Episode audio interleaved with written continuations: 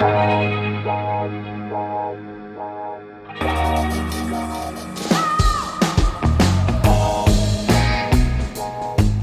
à lire, un podcast de Bernard Poirette. Il s'appelle Tyler, Tyler Wallace. Il a 17 ans, une mère junkie, Angela, une petite sœur qu'il adore, Bethany, et deux aînés qu'il redoute, Barry et Kelly, ses demi-frères et demi-sœurs. Barry est une brute violente et cocaïnée, Kelly, une pauvre fille soumise et terrifiée. Ces deux-là vivent ensemble, picolent ensemble et couchent aussi ensemble. La famille Wallace vit au quinzième étage d'une tour abandonnée et promise à la destruction, pas de loyer et une très jolie vue sur Édimbourg, son château, ses bidonvilles et ses collines boisées pour les riches. C'est dans ces quartiers de Rupin que les Wallace font régulièrement des descentes. Un pied de biche et des serrures légères arrondissent leur fin de mois, des cambriolages minables pour des cambrioleurs minables, mais jamais serrés par la police, jusqu'au casse du 4 St. Margaret's Road. Un véritable palais, pas plus difficile à forcer d'ailleurs qu'une bicoque, mais à l'intérieur, bijoux, montres de luxe, beaucoup de cash. Barry, Kelly et Tyler sont sur le départ avec leur butin. Quand la maîtresse de maison rentre chez elle, elle reste très calme et s'apprête à appeler les flics Barry n'hésite pas une seconde, il la fait taire à coups de couteau. Peu après, Tyler appelle la police et prévient qu'une femme est très grièvement blessée.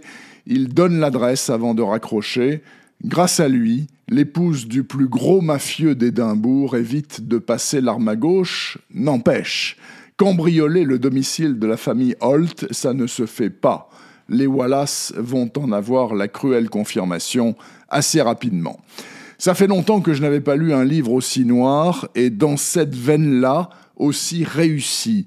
C'est dû en grande partie au personnage magnifique de Tyler, un môme sensible et intelligent qui a juste eu la malchance de naître au mauvais endroit, cerné par la misère et les dégénérés, mais qui pourtant refuse de balancer sa famille, même quand la police le menace de l'envoyer au trou et de placer sa petite sœur chérie. Comment va-t-il s'en sortir? À supposer qu'il s'en sorte, bien sûr. Coincé entre des malfrats vengeurs et des flics acharnés, je ne vais sûrement pas vous le dire, je peux juste vous assurer que vous n'êtes pas prêt d'oublier le destin de la famille Wallace. Pour ma part, je suis ravi de pouvoir rallonger la liste du tartan noir après Peter May, Alan Parks, Ian Rankin ou Malcolm McKay. Doug Johnston, qui a déjà écrit dix polars et pour la première fois traduit en français, gageons que ce ne sera pas la dernière. Voyou de Doug Johnston est paru au printemps chez Métellier dans la collection Noire.